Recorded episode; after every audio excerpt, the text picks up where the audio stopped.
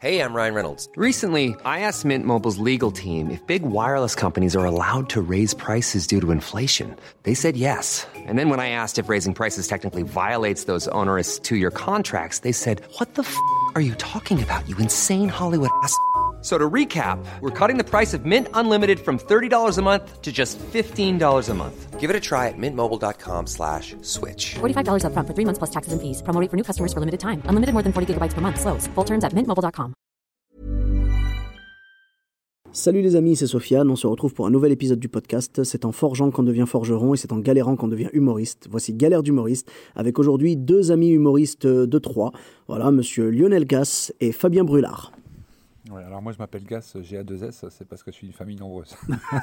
D'accord, pas de souci.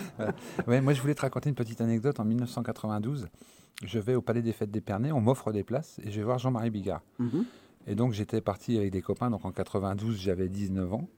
Et donc je regarde, on regarde Bigard et tout, il faisait des vannes, hein, forcément, quand on est Bigard. Et Mhm. euh, moi je veux jouer un peu les, les crétins, forcément. Et je joue le crétin par rapport à mes potes, je dis mais il est nul, arrêtez, il est nul et tout. Et je dis je vous parie que dans 20 ans je prends sa place. Dans 20 ans je joue à sa place sur la scène. Et donc euh, voilà, bon c'est parti comme ça. Donc un jour je me suis lancé justement à faire du spectacle, que je raconterai peut-être après. Et donc euh, euh, en 2009 j'ai commencé.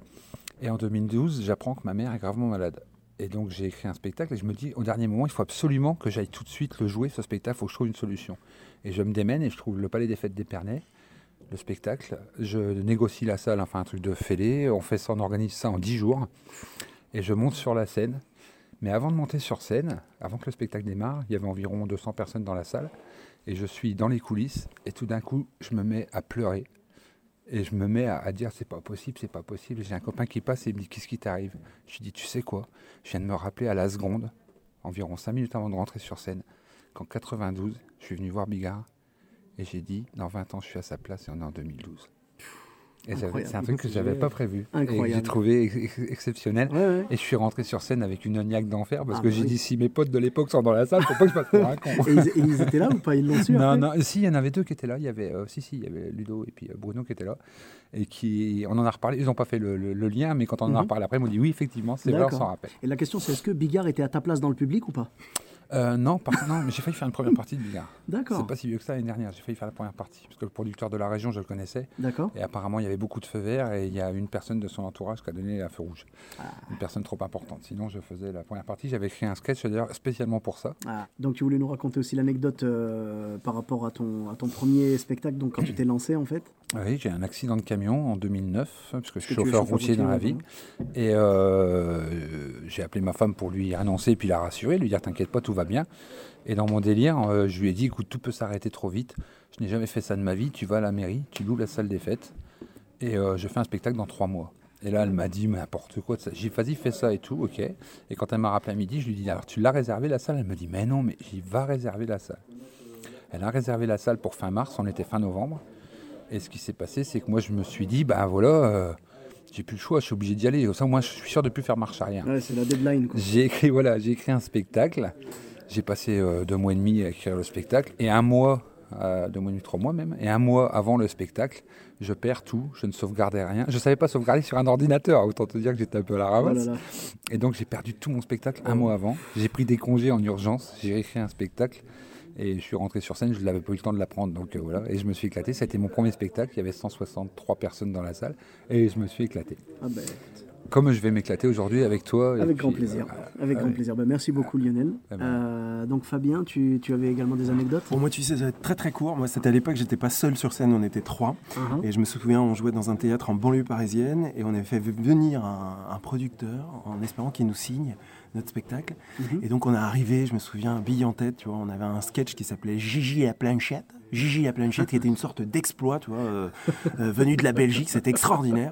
Et en fait, euh, on- on- à l'époque, il y avait- il y avait plusieurs humoristes. Il y avait Fond et Val, je sais pas si vous connaissez, c'était des, des- des- des grands humoristes des années 80. Enfin bon, on est arrivé, mais chaud comme de la braise, exceptionnel, tu vois, le, le- le gros show qui arrivait. Et en réalité, on a pris un bid, mais monstrueux, un truc, mais pas possible. Dis, le ah là la là, dis- en plus, c'était très exubérant. Gigi la c'était Gigi la planchette, tu vois, c'était vraiment extraordinaire. Et on tapait un bid, mais monstrueux. Et à la fin, bien sûr, de, de la représentation, on a rencontré ce producteur en se disant, bah, c'est c'est mort, C'est fini, quoi. hein. Et non, le gars, c'est ça qui est intéressant, c'est que le gars nous a regardé, nous a dit, écoutez les gars, on va signer quand même. tu vois. mais il y a du boulot. Tu vois, il, y a, il a quand même une étoile. Mais le gars a signé. Et puis ensuite, euh, ce sketch, on l'a refait des dizaines et des dizaines de fois, et plus aucune fois on est tombé dans un bide. Tu vois Donc c'est bien la preuve que même parfois, si on fait un bide, Oui. eh ben, ça peut marcher, il faut s'accrocher. Et c'est c'est la petite histoire, la, vois, la petite vient- anecdote de, ben, justement, de, de- de Fabien, de on Fabien vient de se rencontrer et justement Fabien, ça me fait, je vais rebondir sur ce que tu viens de dire. Tu as dit que la première fois vous avez fait un bide Ouais. et euh, je m'aperçois que Sofiane et moi, nous c'est physique qu'on l'a le Voilà, c'est ça. Eh ben voilà, on, voilà. a, on- on a le beat de base, tu Eh vois. ben, comme ça, tu- et tu ça ne- tu ne le risques pas, Voilà. Non, mais c'est- c'est c'est vrai qu'on apprend souvent aussi d'un bide et tout. Et là, euh, bah, pour le coup, on se rend compte que ouais, ça, peut être, ça peut être quand même positif. Donc euh, voilà, en tout cas, merci beaucoup les gars pour, euh, pour ces anecdotes. Merci à toi. Donc on peut vous retrouver sur, euh, sur Facebook. Donc toi, c'est Lionel Gas. euh, humoriste. Voilà, Lionel Gas humoriste. Donc GA2S humoriste. J'ai deux comptes, c'est pour euh, se rendre compte lesquels sont les vrais fans. Ceux qui trouvent le bon, c'est que c'est des vrais fans. Sinon, bah, c'est mort.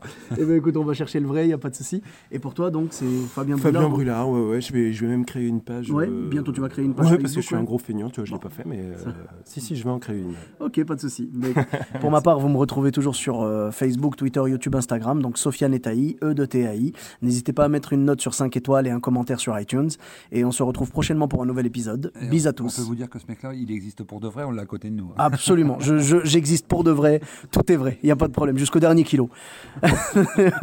on se retrouve prochainement pour un nouvel épisode. Bis à tous. Même à toi là-bas. Hey, it's Paige DeSorbo from Giggly Squad. High quality fashion without the price tag. Say hello to Quince. I'm snagging high-end essentials like cozy cashmere sweaters, sleek leather jackets, fine jewelry, and so much more. With Quince being 50 to 80% less than similar brands.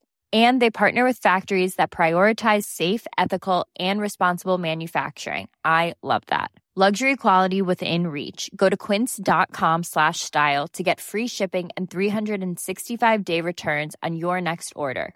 Quince.com slash style.